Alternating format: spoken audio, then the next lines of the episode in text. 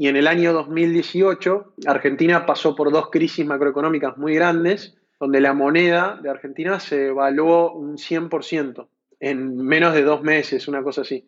Y en ese momento, el 40% de mi equipo de tecnología me renunció. Hola, soy Alex Galvez y esto es Fundadores, el podcast donde me dedico a tener conversaciones con fundadores de startups latinoamericanas para deconstruir sus experiencias, su historia, sus errores sus aciertos, y así encontrar los aprendizajes, herramientas e inspiración que tú puedas aplicar en tu día a día. Bienvenido.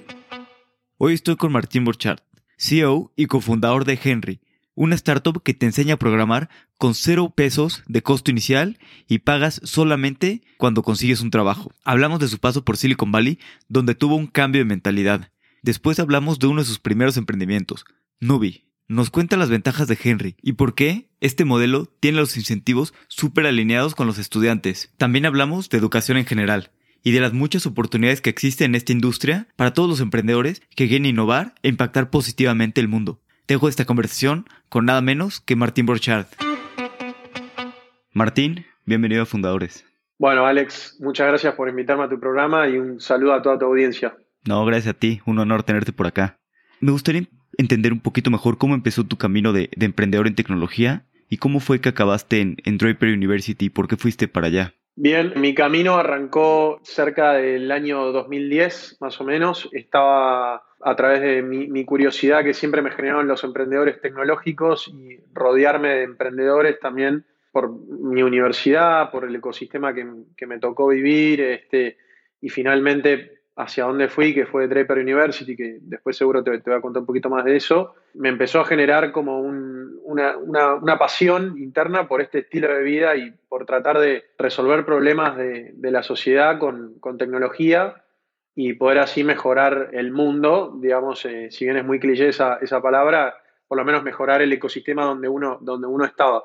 Así que así fue cuando surgió, al principio, como te decía, como, como admiración a estos grandes emprendedores, los famosos de tecnología, como Mark Zuckerberg, Steve Jobs, Bill Gates y todos estos, que empecé a leer muchas bibliografías, empecé a asistir a muchas conferencias de donde se nombraba todos estos casos y bueno, yo creo que ahí me empezó a generar este fuego interno para, para sentir, o sea, me empaticé mucho y me sentí muy identificado. Como que eso es lo que yo quería, sabía que algo por ahí iba, lo que yo quería hacer en mi vida, digamos. ¿Y cuándo fue el primer momento que empezaste a descubrir todo esto? Porque antes, pues esto no está de moda en Latinoamérica, tanto de emprender en tecnología y en general. ¿Te acuerdas cuál fue cuando empezaste a descubrir cómo emprendiendo en tecnología se puede tener mucho más impacto y todo este tipo de cosas? Sí, a mí la historia, la, historia que más me, remarcó, me acuerdo patente, fue la historia de Facebook, que creo que era el año 2007, si no me acuerdo, o 2006, bueno, ahora no me acuerdo bien. Pero me acuerdo que me impactó como esta historia de este chico que deja la facultad y que desde un cuarto, literalmente de un dormi, creó esta red que hoy se utiliza en todo el mundo, obviamente, Después, bueno, hay mucha gente que critica a Facebook, tiene sus cosas buenas y sus cosas malas, digamos, pero lo que me impactó es cómo con tan poco capital, con solamente él y su computadora y un par de ideas, y bueno, empezó después a sumar socios y cómo empezó a crecer esto y cómo algo que por ahí era inalcanzable en, épocas anteriores, por ahí de nuestros padres, generar algo tan grande con tan pocos recursos, digamos, y eso me llamó mucho la atención me llamó mucho la atención. Y es como que a partir de ahí empecé a leer mucho esas historias y empecé a poner foco en mi vida en eso, en, los emprendedores tecnológicos. Y vi que era una, manera de realmente cambiar la, vida de las personas. Así que te diría que fue en el año 2007 más o menos. Yo tenía alrededor de 17, 16 años. Y luego en Draper University, ¿cómo fue que llegaste a Draper University y que decidiste ir para allá? Bueno, yo ya venía con, un par de proyectos que, habían fracasado como emprendedor acá en Latinoamérica y estaba, la verdad, un poco frustrado. ¿Cómo que habías hecho? Y había hecho mucho, muchos proyectos. Había hecho desde una red social para invertir, comprar y acciones de jugadores de fútbol virtuales. Tenía, mezclé mi pasión del fútbol por, por mi pasión de, de la tecnología y que nada, llegamos a tener nada más que 200 usuarios, o sea, no, nunca escaló mucho. Después había hecho un marketplace de compra y venta de gorras con ediciones limitadas. Queríamos hacer gorras snapback, gorras así con ediciones limitadas hechas por famosos, se llamaba 99 Designs, porque eran 99 diseños de una gorra especial, y no llegamos a tener nunca ni un famoso que se sumó a, ese proyecto.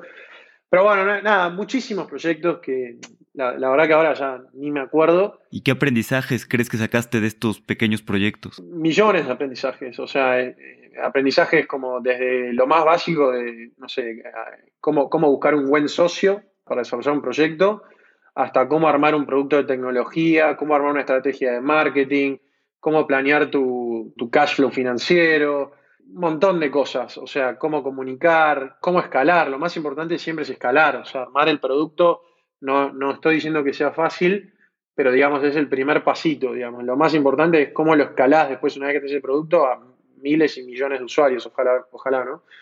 Entonces ahí es como que fracasé muchísimo y por suerte fui aprendiendo y bueno, medio frustrado con, esta etapa de mi vida, me dije, me acuerdo que tuve una conversación con un amigo de mi hermano que había venido de Silicon Valley y estaba en Argentina conmigo, y me dijo, vos te tenés que ir a Silicon Valley, ahí están todos, todos los que piensan como vos. Y en ese momento, Silicon Valley, o sea, ya existían las principales empresas de tecnología, pero no eran tan conocidas a nivel mundial. O sea, hoy en día es como que sí, todo el mundo nos, nos invadió en nuestras vidas, pero en ese momento recién comenzaban y yo le dije, bueno, pero ¿y cómo hago para ir a Silicon Valley? Creo que tenía en ese momento ahorrado 10 mil dólares nada más. O sea, me alcanzaba para el pasaje y para vivir, no sé, un poco un tiempo determinado, etc. Me dice, bueno, mira, hay un programa que se llama Draper University que te hacen un soft landing con todo organizado y que puedes aplicar una beca. Lo bueno que tenía Draper University era que ellos todos los días te organizaban todos los días una actividad. Entonces vos ya no tenías que planear, viste, porque si no yo llegaba a Silicon Valley y ¿qué hacía? Iba a empezar a tocar puertas. Cambio con ellos, ya es como que ya tenía todos los días, tenía reuniones con emprendedores de tecnología, dos o tres mínimo. Todos los días iba a conocer una empresa de tecnología, todos los días iba a estar rodeado con personas que estaban en la misma situación que yo. Y bueno, me acuerdo que cuando llegué ahí, la primera vez que pisé California y Silicon Valley, es como que ya sentí algo en mi cuerpo que decía, acá es el lugar donde yo quiero estar. Me acuerdo ir a un café y que estaba todo el mundo hablando de cómo cambiar el mundo con, sus soluciones tecnológicas. No sé, desde personas que querían curar el cáncer hasta personas que estaban armando drones con inteligencia artificial. Te estoy hablando hace 10, 15 años, ¿eh? o sea, hace un montón de tiempo. Y, éramos, y lo que me daba cuenta éramos que éramos, la mayoría éramos extranjeros, no eh, americanos. Porque uno pensaba, no, esto es solamente para los americanos. Y no, éramos, te diría, el 70% éramos extranjeros que solamente lo que nos unía era esta visión del mundo. Y bueno, resulta que ahí, en ese lugar, Silicon Valley, todo el mundo pensaba así, la gente que vivía ahí. Entonces como que me sentí muy identificado y, el programa duraba tres meses y me terminé quedando un año y medio. O sea, imagínate lo que, lo que me enamoré del lugar y, y, si bien el desarrollo era muy grande, porque bueno, había mucha diferencia horaria con Argentina y la cultura es bastante distinta, es, una, Silicon Valley hay como una mezcla de cultura occidental con cultura oriental, ¿viste? Porque estás muy cerca también de toda la parte del Pacífico. Por lo general los latinos somos como más, más compinches con la parte este de Estados Unidos, digamos, con Miami, New York, etc. Pero, no sé, a, los pocos meses como que, como que empaticé mucho con la cultura y me enamoré del lugar y era todos los días conocer gente extremadamente interesante que estaban realmente resolviendo problemas globales. Y lo, interesante también era que, dos cosas. Primero, una es como que en Silicon Valley el fracaso está muy bien visto. O sea, fracasar. Que yo te contaba mi historia que yo estaba medio frustrado porque había fracasado bastante en Argentina. Y en Argentina, hoy mismo, la sociedad es como que te condena mucho cuando vos fracasás. Inclusive te condena desde el punto de vista legal, o sea, no puedes ni abrir una cuenta bancaria, o sea, a ese nivel. Y en este lugar era como que todo lo contrario, como que se valorizaba a las personas que habían eh, fracasado porque habían tenido aprendizajes y que esos aprendizajes eran mucho más valiosos que una persona que arrancaba desde cero. Eso por un lado. Y la otra cosa que me pareció muy interesante era que todo el mundo te abría la puerta. O sea, por lo menos en Argentina, donde yo eh, vivía, era como que era muy difícil acceder a los, a los empresarios o a los emprendedores o a, los políticos o a lo que vos querías para contarles tus ideas y, pedir feedback, era muy inaccesible, como que si vos no tenías tu red de contactos establecida, que yo en ese momento obviamente no la tenía, o sea, tenía 21, 22 años, no me acuerdo, 23 años, era como un mundo muy inaccesible. Y acá yo me acuerdo que una vez me fui a tomar, por ejemplo, un café de una hora con el founder de Shazam. No sé si conoces Shazam, la, la aplicación. Sí, claro. Para descubrir la música. Y simplemente fue, le escribí un mail y él me respondió, sí, sí, me encanta. Y me dice, de hecho, yo me voy a ir a Latinoamérica en, unos seis meses y me gustaría que me cuentes, a mí, me dijo, a mí me gusta escalar, me gustaría que me cuentes cuáles son las mejores montañas de los Andes para ir a escalar, etc. Yo no sabía nada de escalar, pero con, eh, eh, googleé todo y averigüé todo y me fui a la reunión con toda esa información y después le llevé, le llevé una cantidad de preguntas. Imagínate, creó una empresa global con miles y millones de usuarios, o sea, no, sé cuántos usuarios debe tener Yazam, pero todo el mundo la tiene. Entonces, Después también conocimos a, un montón de emprendedores, al, founder de Pebble, por ejemplo, que era el reloj inteligente. No sé, fuimos a conocer Tesla, la, empresa de Elon Musk, a conocer Google, Facebook, Apple. O sea, la verdad que era todos los días abrir mi mente y todos los días conocer gente interesante que me aportó algo, o sea, me, aportaba y, me ayudaba a crecer. Yo siempre digo que ese año y medio ahí equivale a casi 10 años de, de mi vida en Argentina, o sea, una locura. Y, por lo general, antes del mundo remoto, yo lo que traté de hacer es volver por lo menos una vez por año, volver ahí, no solamente para, digamos, fortalecer mis lazos y mi network que había creado, sino también para continuar a aprender y salirse por ahí del, ecosistema y la operación que uno está en el día a día en, su país, para meterse acá, ir a alguna conferencia, o sea, realmente se hablan cuestiones que van a pasar en 15, 20 años, o sea, es como que están muy adelantados inclusive dentro de Estados Unidos. Entonces, eso a mí es como que me, me, abría mucho la cabeza, ¿no?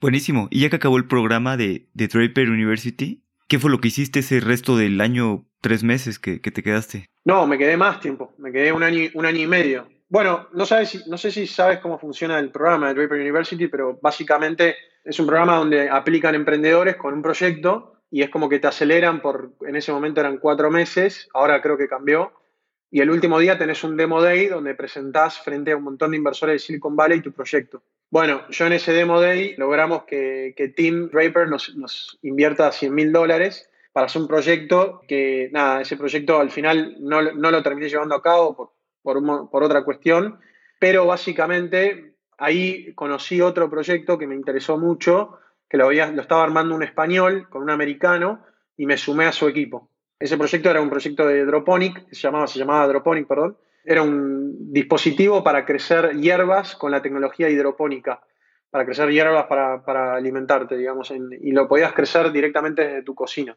Droponic.com sigue estando eso. Bueno, ese proyecto, la verdad que tuvo mucho éxito del lado comercial. De hecho, ganamos, salimos segundos en una hackathon que participaron 100 proyectos de todo Silicon Valley y nos ganamos un montón de premios. Una hackathon además que la llevó a cabo la televisión y nos dio mucha visibilidad. Después hicimos una campaña de crowdfunding y, tuvimos muchas ventas de crowdfunding, viste que se prevende el producto. Pero bueno, el proyecto venía creciendo mucho, pero el problema es que nunca pudimos tener un working prototype, o sea, un producto que realmente funcione. O sea, nosotros teníamos mucha experiencia del lado comercial y del lado tecnológico, pero no tanto del lado científico del crecimiento de la planta. Entonces ahí fue cuando decidí eh, buscar a un socio que tenga conocimiento de esto y me habían hablado de un uruguayo en Uruguay, en Latinoamérica, que era una eminencia en lo que era el mundo de la hidroponía, que justamente crecía alimentos sin tierra, ¿no? solamente con agua y nutrientes.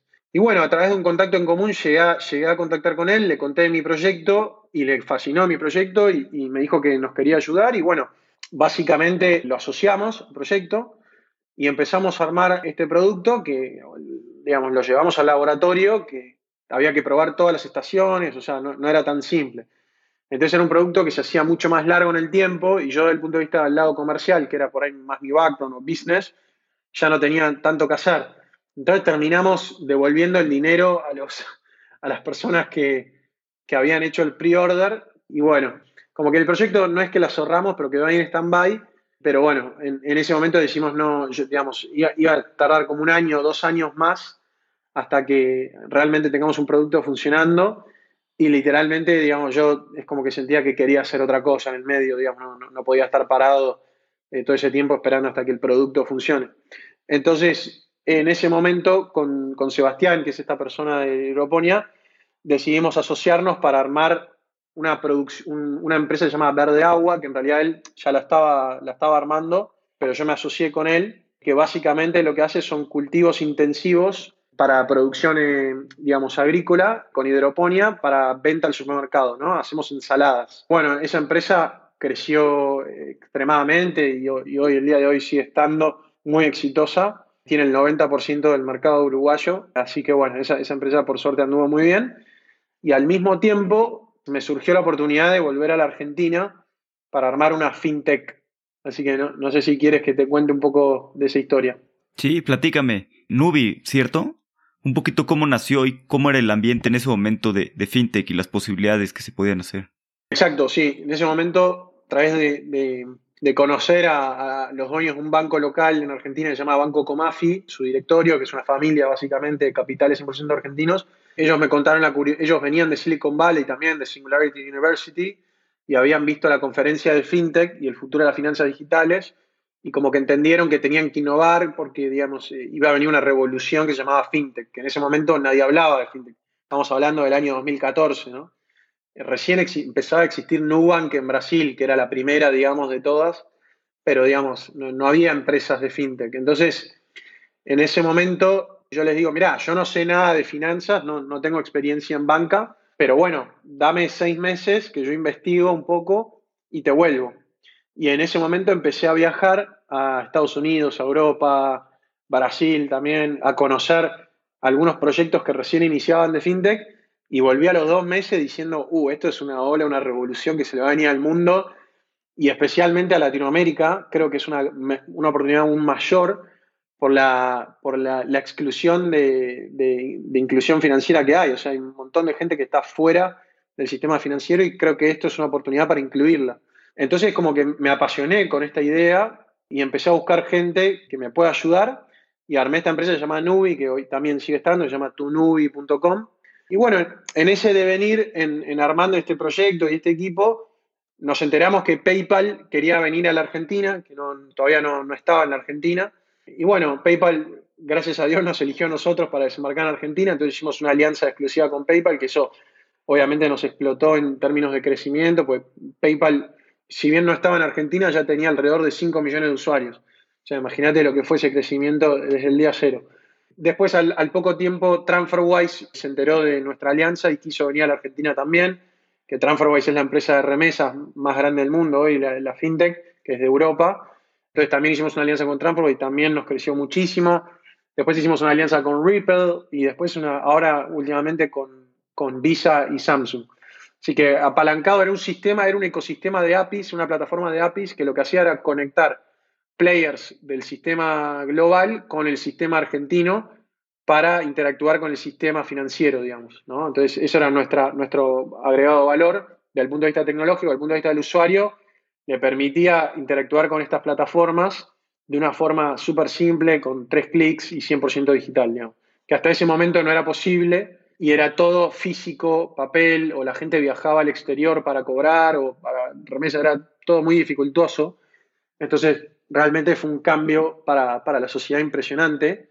Y bueno, esa empresa tuvo mucho éxito, sigue teniendo hoy mucho éxito. Y en el año 2018 Argentina pasó por dos crisis macroeconómicas muy grandes, donde la moneda de Argentina se evaluó un 100% en menos de dos meses, una cosa así. Y en ese momento el 40% de mi equipo de tecnología me renunció para trabajar para el exterior y ganar en dólares, porque obviamente, digamos, su salario se había visto devaluado y los programadores, como, como ya, digamos, los programadores siempre pudieron trabajar remoto. Si bien ahora está todo el mundo remoto, antes del COVID ya había muchos programadores que trabajaban remoto. De hecho, en Argentina el 50% ya trabajaba remoto, digamos. Y ahí básicamente me estresé, me, o sea, me afectó mucho eso emocionalmente y mi salud, porque imagínate que, digamos, que te renuncie el equipo de un día para el otro por algo que no, no podías manejar vos, que era una crisis macroeconómica, realmente fue algo incontrolable. Yo nunca lo había vivido en mi corta experiencia como emprendedor. Y, bueno, eh, son una de esas crisis que te golpean, viste, estos países latinoamericanos que tienen estos problemas y la verdad que muy frustrado empecé a entender cuál era el problema y básicamente entendí que, digamos, si bien había un problema de moneda, también había un problema de escasez de talento. O había poco talento en tecnología Y yo qué terminé haciendo? Siendo una compañía de tecnología, terminé outsourciando, outsourciando mi core tecnológico en un software factory, en una empresa que me daba servicios de tecnología. Que lógicamente ese software factory no me daba la velocidad que yo quería para crecer con mis usuarios en mi producto. Deployar código todos los días, iterar, mejorar mi producto todos los días. No podía. Entonces ahí la empresa empezó a entrar en una, medio en una plancha que no tenía la capacidad de innovación que tenía al principio y eso a mí como que me frustró mucho. Entonces salí al mercado y salí a hablar con otras empresas de tecnología de Argentina y a todos les pasaba lo mismo. O sea, no era solamente yo el problema, son empresas grandes como Mercado Libre o Globant, hasta empresas literalmente dos, dos chicos, dos emprendedores en un garage. En ese momento nosotros en Nubi ya éramos 60 colaboradores y, digamos, era una empresita que empezaba a crecer, digamos. Y bueno, frustrado, armé lo que se llamaba Nubi University, que era un proyecto para educar personas con potencial para que después trabajen en Nubi. Ese proyecto no anduvo, un fracaso total, porque imagínate, la gente que trabajaba en Nubi estaba con muchas tareas operativas todos los días y como que no le daba el tiempo para enseñar. Entonces, después lo que hice fue, bueno, dije, bueno, voy a hablar con las tres o cuatro academias que hay en el mercado para ver cómo las puedo ayudar para crecer para ver si pueden educar a más programadores. Y básicamente ahí me enteré que había tres grandes problemas. Primero, el principal, el acceso económico. O sea, las academias me decían, mira, yo, la mayoría de la gente no puede pagar esta educación. Entonces, por eso hay mucha gente que está excluida. Porque, bueno, era como el conocimiento es escaso, digamos, contratar a estos instructores y todo era muy costoso. Entonces, la carrera era muy costosa y la mayoría de la población no la podía pagar. O sea, en Latinoamérica solamente el 13% accede a educación terciaria, 13% de la población, así que ese era el principal problema. Después otro problema que había era que la educación era muy baja en calidad, porque eran como cursos introductorios, pero no te preparaban una persona para tornarse productiva en tu empresa de tecnología al día cero. Entonces, lo que terminaba pasando es que vos contratabas a esta persona, la entrenaba durante 6, 7 meses, y al mes 8, cuando esta persona se tornaba productiva, ya se iba a trabajar a otro trabajo porque le ofrecían ganar más plata o en dólares o lo que sea. Entonces era como muy ineficiente para las compañías, digamos. Y el tercer problema es que en el mundo previo al COVID es que estas academias ofrecían educación en persona y no digital. Y si vos no vivías en una gran ciudad como Ciudad de México, Buenos Aires, Sao Paulo o Bogotá, no tenías acceso. Entonces excluía también a un montón de personas. Entonces, lo primero que arrancamos ahí fue una empresa que daba créditos para estudiar en estas academias. Una pregunta, ¿y en qué momento decidiste salirte de Nubi y, perseguir este nuevo proyecto. Y eso fue en abril 2019. Sí, sí, pero me refiero a que pues, eras el CEO y todo eso. Cuando dijiste, no, necesito hacer este otro proyecto y, hablar con mi equipo que ya no voy a estar aquí. Bueno, eso fueron seis meses de transición, no fue un momento. Lo, otro, obviamente, fue hablar con el directorio, hicimos un acuerdo de salida, digamos, entre que las dos partes fue lo mejor para los dos.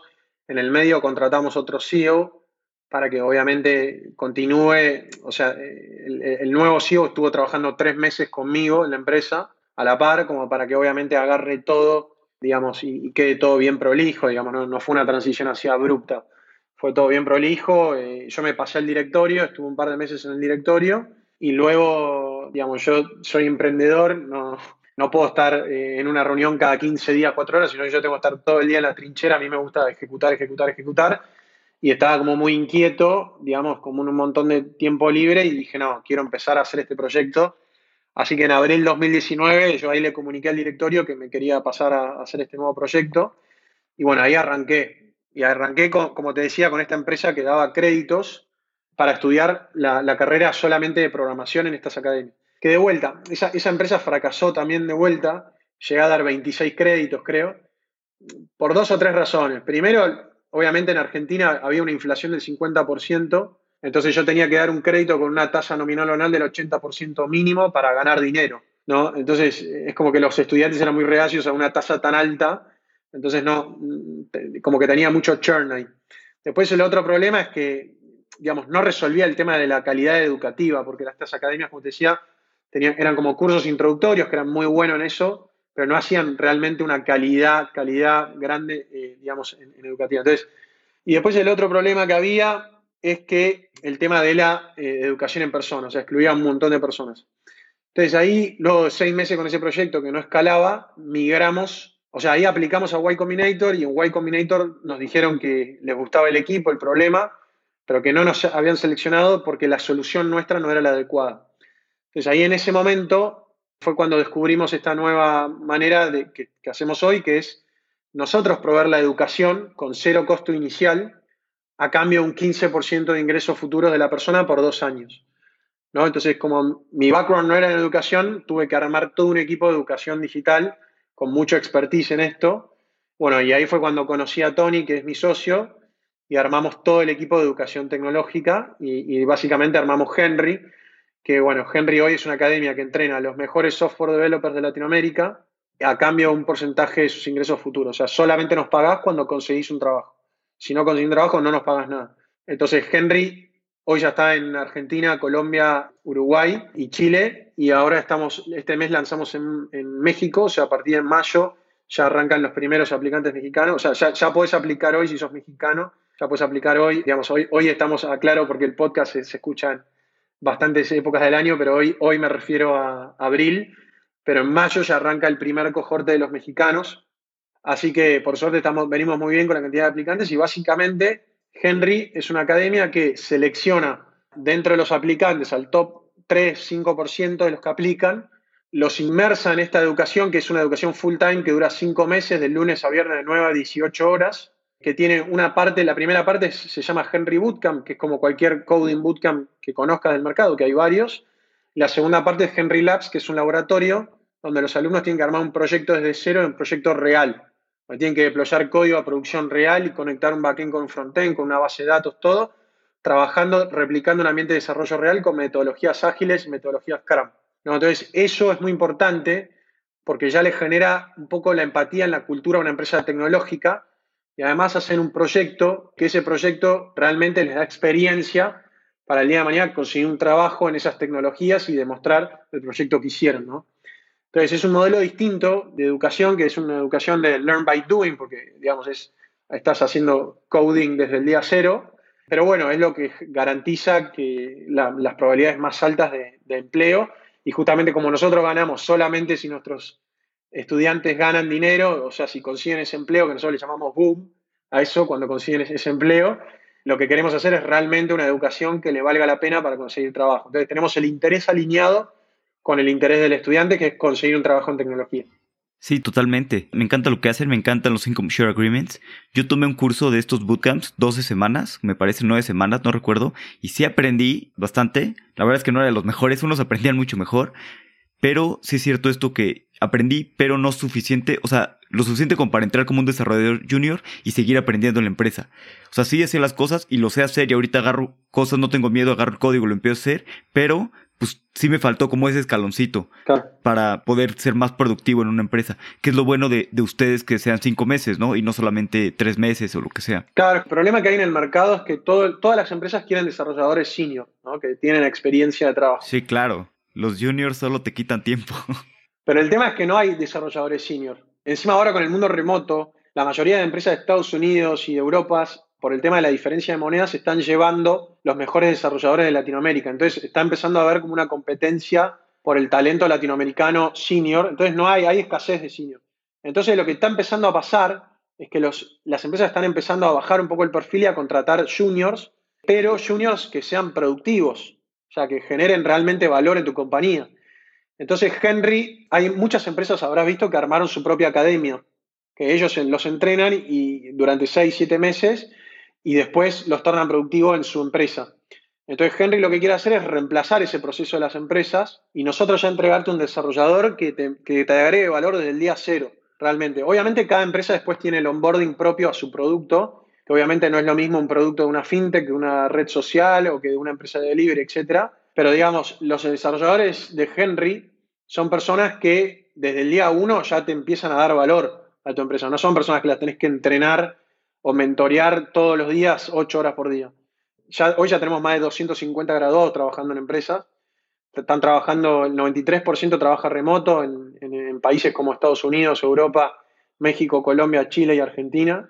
Y realmente cuando yo hablo con las, con las empresas, me dicen, mira, digamos, obviamente hay que hacer un mentoring de tres o cuatro horas por semana, con reuniones que son las típicas reuniones de daily, pero no, no es que tenés que estar todo el día encima de estos perfiles enseñándole todo. Entonces, eso es un valor que realmente, o sea, la empresa está dispuesta a asumir, digamos, ¿no? Entonces, esa es la diferencia que tiene Henry con las otras academias que por ahí te dan cursos introductorios o con las, o con las universidades tradicionales que, digamos, te enseñan muchos fundamentos, muchos algoritmos, muchas bases, pero no te enseñan las últimas tecnologías, no te enseñan a programar. ¿no? Entonces, nosotros estamos ahí, estamos ahí en esa última milla para conseguir ese trabajo con esa empresa tecnológica. Sí, claro, y también es interesante lo que dices, que puedes trabajar remoto, ¿no? Porque son sueldos muy bien pagados, sueldos de calidad, que es algo que necesitamos en Latinoamérica. Y sobre todo si vives en, una ciudad pequeña, eh, no sé, San Juan del Río, Rosario, no sé si Rosario es pequeña, o, en una ciudad pequeña en Latinoamérica, puedes ganar un super sueldo como desarrollador, ir haciendo tu carrera de desarrollador y tener un super sueldo, ¿no? Y solo, no solo pues tener un mejor sueldo, sino que incluso impactar en la economía local, ¿no? De todas estas ciudades en Latinoamérica. Totalmente. Para nosotros lo más importante es el impacto social. O sea, si bien yo no arranqué esta empresa por el tema del impacto social, pues lo arranqué por el tema del dolor que yo sufría como empleador. Entonces yo quería, desde el lado empleador, quería resolver esto. Después lo que me di cuenta al poco tiempo fue el tema del impacto social, porque realmente nuestros graduados ganan entre 3 a 5 veces más en ingresos de lo que ganaban antes de pasar por Henry. Y eso es un indicador de movilidad social en la pirámide social muy fuerte en tan poco tiempo, ¿no? En cinco meses. Entonces, eso es algo que es lo que es el propósito principal de Henry. De hecho, nuestra misión en Henry es acelerar la transición de Latinoamérica hacia la igualdad social y no hay mejor indicador de igualdad, social que el crecimiento económico, ¿no? el crecimiento en ingresos. Así que en eso es lo que es nuestro principal propósito y por lo que trabajamos todos los días. Y realmente Latinoamérica es una región con la mayor desigualdad social del mundo. O sea, tenemos 8 de los 10 países más desiguales del mundo. Entonces, por eso es muy importante la misión de Henry y el impacto que genera. Sí, de acuerdo. Y luego también gastamos muchísimo en educación. No sé, son 5 años, una carrera y miles de pesos.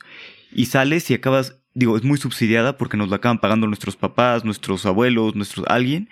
Digo, sé que en Argentina es gratis. Y acabas saliendo y encuentras un trabajo que no es lo que el mercado quiere y acabas teniendo un sueldo muy pequeño, ¿no? Aquí en cambio, pues en, cinco meses empiezas tu carrera como desarrollador y en un año, un año y medio puedes estar como desarrollador senior, ¿no? Sí, exactamente. O sea, realmente ya, ya empezamos a ver eh, cómo los chicos empiezan a crecer en las empresas. Antes de senior está el paso de semi-senior. Así que primero al año, año y medio, dos años empiezan como semi-senior, los que obviamente eso depende de cada uno. O sea, tenés que empezar a, tenés que crecer vos también en tu carrera pero lo que te permite, Henry, es acceder a este mundo y ya la carrera después, ya puedes proyectar a futuro, puedes proyectar a 10 años y la verdad que no, hay límite. O sea, es, eh, cada vez más se van a necesitar más desarrolladores, o sea, esto va a crecer exponencialmente y las entidades educativas no van a la velocidad de lo que requieren las empresas. Entonces, cada vez más va a haber más oportunidades. Entonces, a medida que vos crezcas en tu seniority vas a tener más oportunidades y todo. Así que esto, digamos, no es algo que diga yo, sino que son estudios que, que hace, por ejemplo, LinkedIn o que, digamos, está todo el día viendo los trabajos puestos abiertos y todo eso. Así que es, es una carrera con muchísimo futuro. Totalmente. Y además las instituciones de educación tradicional no están alineadas con sus estudiantes, como sí lo están ustedes. Exactamente. Y hablando un poquito de su paso por YC, ¿cómo fue para ustedes entrar en YC y en qué les ayudó el programa? Y... Bueno, YC, digamos, para nosotros fue un antes y después. Primero porque ellos fueron los que nos asesoraron en cambiar a este modelo de negocio nosotros armar, o sea, ya ahí ya nos como que nos, nos ayudaron a pivotear el modelo de créditos al modelo de academia. Eso fue, ese es el principal valor agregado. Después, obviamente, YC, el programa dura tres meses y ellos te guían, te mentorean todo el día para que vos aceleres en esos tres meses lo máximo posible, porque en esos tres meses termina con un demo day, donde básicamente ese demo day te ven los mayores inversores del mundo, o sea, los más importantes del mundo, y básicamente tenés que demostrar ahí tu tracción y cómo va creciendo tu negocio. Entonces, bueno, en ese Demo Day a nosotros se nos generaron 86 reuniones después de ese Demo Day.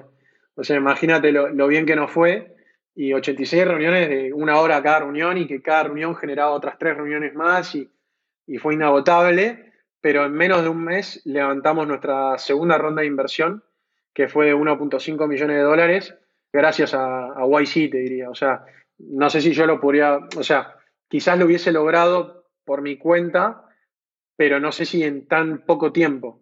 O sea, YC a mí lo que me dio fue, digamos, una aceleración y un impacto frente a un montón de inversores muy, muy rápido y realmente eso, digamos, eh, generó muchísimo, digamos, scarcity y FOMO dentro de los inversores y la ronda en un mes ya estaba cerrada, o sea, algo inédito por ahí en el mundo emprendedor latinoamericano. Independientemente del capital y todo eso, ¿qué otros aprendizajes te llevas de, de YC, los tres más importantes? Y YC, a ver, el principal es enfocarte siempre en el crecimiento, o sea, crecer, crecer, crecer, crecer, crecer, crecer, y elegir una métrica, una métrica, solo una métrica, que tiene que ser la principal de tu negocio. Para algunos negocios es revenue, para nosotros nuestra métrica es job, placement rate, o sea, que quiere decir cuántos de nuestros graduados consiguen trabajo.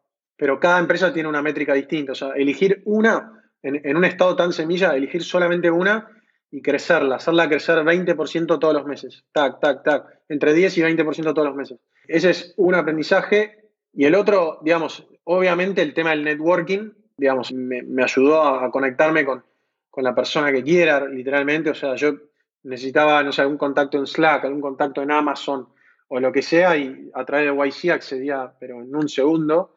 Y después a, pensar en armar algo grande, grande. O sea, todo el tiempo te hacen pensar en, bueno, ¿cómo vas a tener un millón de alumnos? ¿Entendés? Eh, y yo decía, pero pará, hoy tengo 200 alumnos, ¿cómo, ¿cómo vas a llegar a un millón de alumnos? Bueno, pero pensá en eso, ¿cómo vas a llegar a un millón, un millón, un millón todo el tiempo? Entonces, eso básicamente yo no lo vi en otro lugar y es típico de la mentalidad de Silicon Valley, digamos, pensar muy en grande. Así que te diría que esos fueron los tres grandes valores que me dio YC. Sí, y no es fácil pensar tan en grande. Claro. ¿Y cómo te sientes ahora que ser parte de YC, pasar por YC, te hace ya local, ¿no? En Silicon Valley. Después de tantos años que fue el lugar donde aprendiste tanto, pues ahora ser como parte de la mafia, ¿no? De, de Silicon Valley. Sí, a ver, no me siento ni superior, no me siento nada. O sea, no es que me siento algo mejor a los demás, no. Pero sí es verdad que, a ver, ¿cuál es el problema? La, la mayoría de los inversores de Silicon Valley reciben miles y miles, por no decir millones de proyectos por año, y ellos obviamente no pueden ver todos los proyectos porque, digamos, hay un tema de horas hombre, o sea, vos tenés que analizar, digamos, cada proyecto. Entonces, por lo general es como que toman dos lugares de fuentes para analizar los proyectos. Uno es Y Combinator, o sea, si sos un emprendedor de Y Combinator es como que tenés un sello de validación que te permite acceder a ese mundo de, de esos inversores o ese network y el otro es Stanford. Stanford en, Estados, en Silicon Valley es muy valorizado también, ¿no? Entonces, bueno, yo obviamente ya tengo el sello como emprendedor de YC y me permite a lo largo de toda mi vida, o sea, esto es de por vida, acceder a, ese, ese, network que es tan grande y tan importante.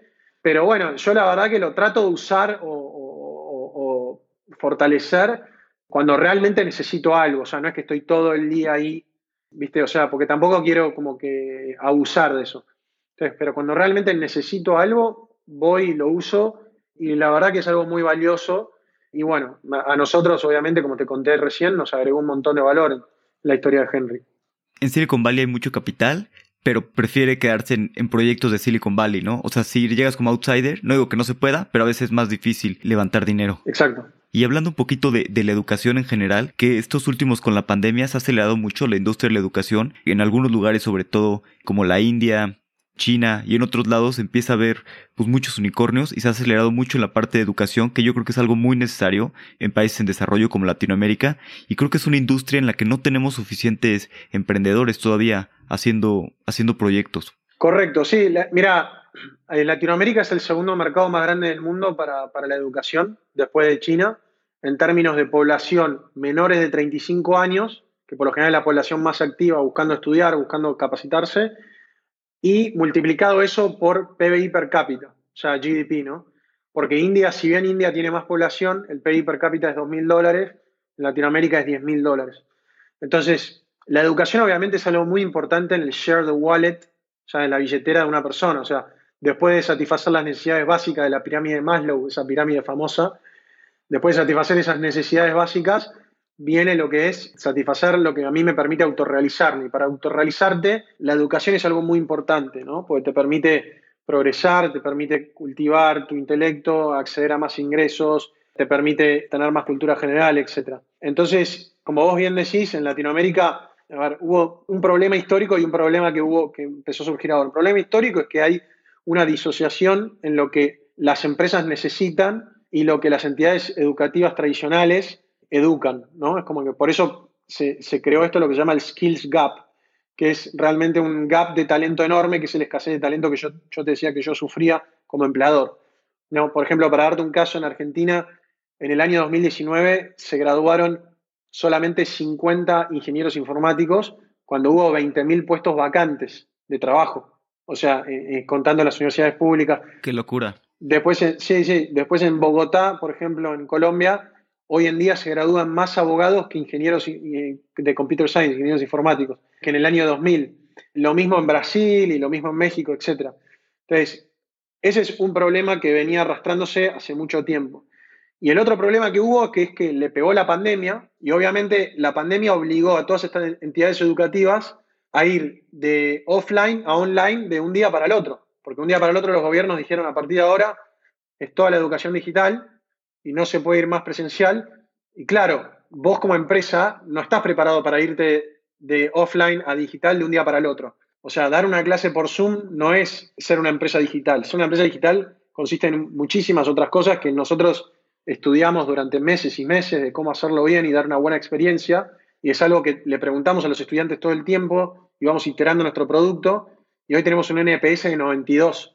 Nuestros estudiantes ya tenemos más de 1.300 estudiantes. Entonces, es algo que realmente tenés que ir haciéndolo en el tiempo, ¿no? Y son un montón de herramientas, un montón de cultura, un montón de, de comunicación, que son cosas importantes a la hora de hacer una buena experiencia de educación digital. Entonces, esos dos grandes problemas en Latinoamérica generaron unas oportunidades enormes para emprendedores que quieran atacar el, tema del el mundo de la educación, ¿no? el mundo de EdTech.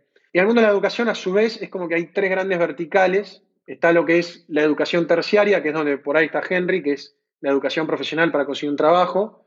Henry está específicamente en tecnología, pero hay otros verticales también que son interesantes, que hay muchos emprendedores trabajando. Pero después tenés todo lo que es el mundo de la educación K-12, que es educación de secundaria, primaria y early, early eh, o sea, muy, muy joven, que en, Argentina se llama jardín, no sé cómo se llama en, México. Sí, también. También, bueno, jardín de infante, kinder, que ahí, imagínate, todos esos chicos que no fueron al colegio durante un año, durante dos años y que cómo van a volver al colegio, bueno, ahí, ahí el mercado es mucho más grande porque obviamente todos van al kinder, todos van al colegio, Casi todos van a la secundaria, pero no todos hacen educación terciaria.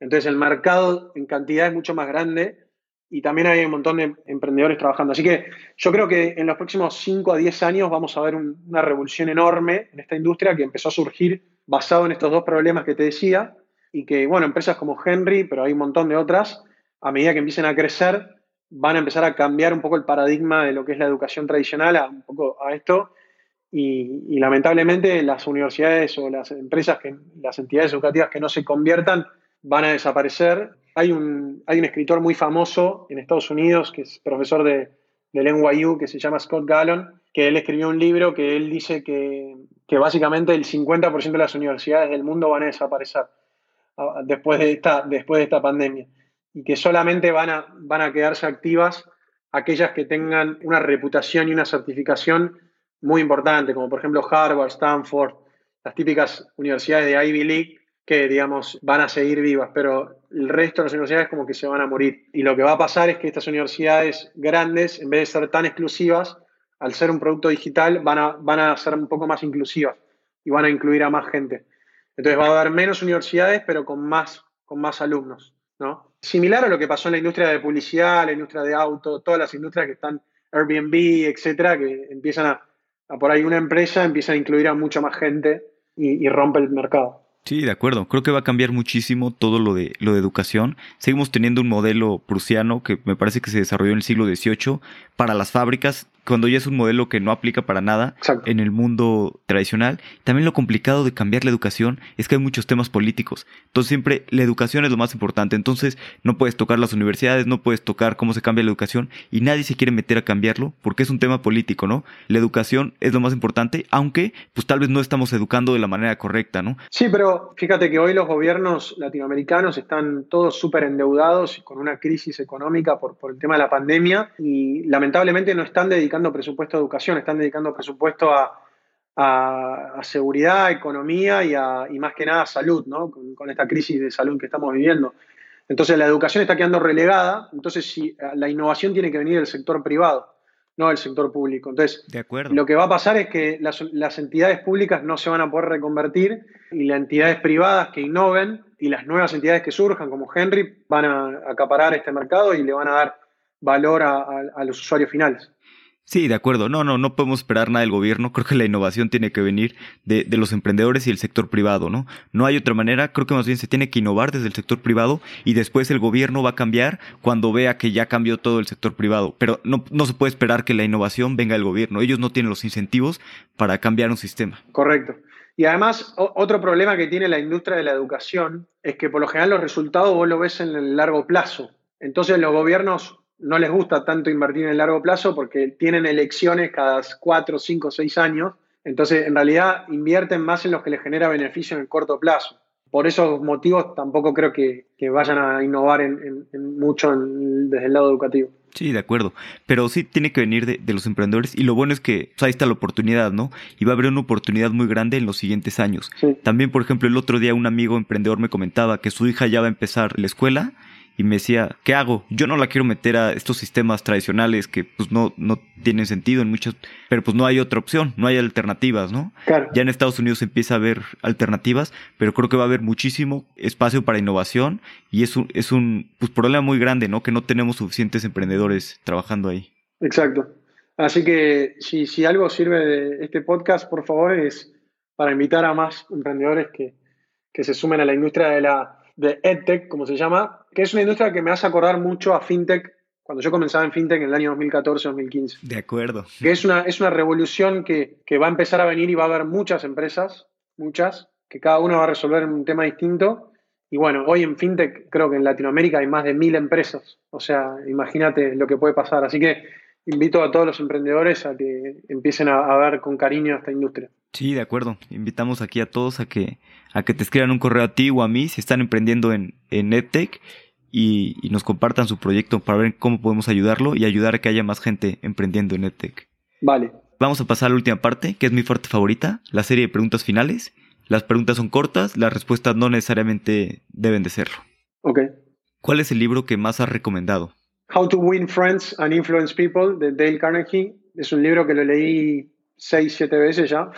Me parece que es un libro que debería ser obligatorio para todo ser humano, no sé, en la escuela o en algo, porque realmente te enseña lo más importante que estamos viviendo hoy en día, que es la comunicación. O sea, comunicarte con los demás, a saber respetar la opinión del otro, dialogar, empatizar con aquellos que no, quizás no piensan como vos pensás, y que eso es lo más difícil, ¿no? El, tema del diálogo. Y realmente, cuando yo siempre digo que, que, por ejemplo, en Henry, todas las personas que trabajan en Henry, la mayoría son, y casi todos, son más inteligentes que yo en, su tema, en su área. Yo lo que hago es que ellos se puedan comunicar bien y que, viste, raspando esas, esas piedras, empiece a brillar algo nuevo y un producto nuevo y, limando esas asperezas, que se cree algo, algo nuevo, algo innovador. Entonces, me parece que la, comunicación es, algo importantísimo y más en este mundo remoto en donde no estamos día a día juntos, donde hay muchos gestos que nos perdemos, el ejemplo del, ¿viste? del día a día. Entonces la comunicación es, en Estados Unidos se dice ahora el over communicate, o sea, como que hay que comunicar, comunicar de más. Así que por eso ese libro me parece importantísimo. Sí, de acuerdo. Y la comunicación es bastante compleja. No nos damos cuenta mientras crecemos. Y creo que el over communicate es muy importante, sobre todo en compañías eh, remotas. Pensá, Alex, que el, invento más importante de, la historia de la humanidad es la comunicación. O sea, el hecho de que nos podamos comunicar los seres humanos a través de un idioma empezó a, través de comunicar las ideas y a través de comunicar esas ideas se empezó a crear todo. O sea, se creó la electricidad, las ruedas, no sé, lo que te imagines, el internet, todo. Así que por eso digo que es muy importante. Sí. ¿Qué creencia, Boito, has cambiado en los últimos cinco años que ha mejorado drásticamente tu vida? Bueno, yo al principio de mi vida, eh, siempre mis amigos se ríen porque yo era como anti-tecnología, era muy escéptico a, utilizar todo lo que era tecnología, o sea, me costaba mucho, viste, aprender a usar el control remoto de mi televisor, no sé, me acuerdo esos celulares gigantes, era como que, y, realmente hoy cambié mucho mi, vida y hoy obviamente soy un fan y un geek y estoy todo el día pensando en tecnología y escucho y leo y todo, las tendencias y todo, y eso cambió mucho mi vida, o sea, fue un cambio radical. Es como que me di cuenta que a través de la tecnología se puede generar abundancia, se puede democratizar, desmonetizar, desmitificar, o sea, se puede acceder a más información, o sea, realmente se pueden generar más oportunidades para generar sociedades más igualitarias y sociedades, por ejemplo, sacarnos de la pobreza. O sea, un montón de cosas, un montón de problemas estructurales creo que a través de la tecnología se pueden resolver. Y, bueno, la verdad que eso fue es una creencia que cambié a lo largo de mis últimos años. De acuerdo, yo tampoco era tan tecnológico y me fui volviendo con los años. Sí. ¿Hay alguna opinión que tengas que poca gente comparta? ¿O algo que creas que es verdad y la mayoría de la gente piensa distinto? Uf, a ver, déjame pensar. No, a ver, depende mucho del ecosistema en el que me rodeo. O sea, yo, yo tengo como dos grandes ecosistemas en mi vida. Tengo el, ecosistema de los emprendedores y de las personas del mundo de la tecnología, los programadores, todo, que ahí es como que la mayoría o casi todos piensan muy parecido a mí. Y después tengo el ecosistema de mi familia, mis amigos de la infancia y todo, que son como, la mayoría son, tienen un pensamiento más old fashion o más tradicional, o, o el pensamiento que yo te contaba que yo tenía antes, que era anti-tecnología y todo eso, entonces, lo que me pasa en ese mundo es que constantemente estoy, con, estoy tratando de comunicarle a ellos los cambios que va a haber y, hacia dónde va el mundo y qué está pasando. Y muchas veces me pasa que o no me creen o, me debaten o no sé. Entonces, eso te diría, pero no es que hay algo en particular que yo crea que los demás no crean, simplemente termina pasando que por ahí yo estoy rodeado de un ecosistema donde estamos siempre mirando el mundo de acá 10, 15, 20 años y por ahí como que en ese grupo de personas que me rodeo soy como la persona adelantada, digamos, en ese grupo en particular. Entonces siempre trato de compartir algunas ideas como para que ellos las, vayan proyectando y bueno, ahí siempre tengo conflicto, porque hay muchas ideas que obviamente eh, tienen intereses que generan conflictos, ¿no? Sí. Si pusieras un mensaje en un billboard que todos lo fueran a ver, ¿qué te gustaría poner? Me, gustaría poner que, todos aprendan a, programar y, se aprendan y conozcan y sean curiosos sobre este mundo que es el mundo de la tecnología, porque realmente es un mundo de infinidad de, oportunidades. De acuerdo. ¿Qué fundador de Latinoamérica admiras y piensas que deberíamos de, entrevistar aquí en Fundadores? Bueno, mira, dos emprendedores o tres, te diría, emprendedores muy grandes de Latinoamérica. Matías Wolowski, de, Outzero, que bueno, es una empresa que ahora recientemente se vendió en 6.5 billones de dólares a, a Octa, que es otra empresa de Estados Unidos, que desde Argentina crearon una empresa global, digamos, porque es una empresa global, o sea, no es una empresa para el mercado latinoamericano, sino es global y con mucho éxito, es uno de los unicornios latinoamericanos.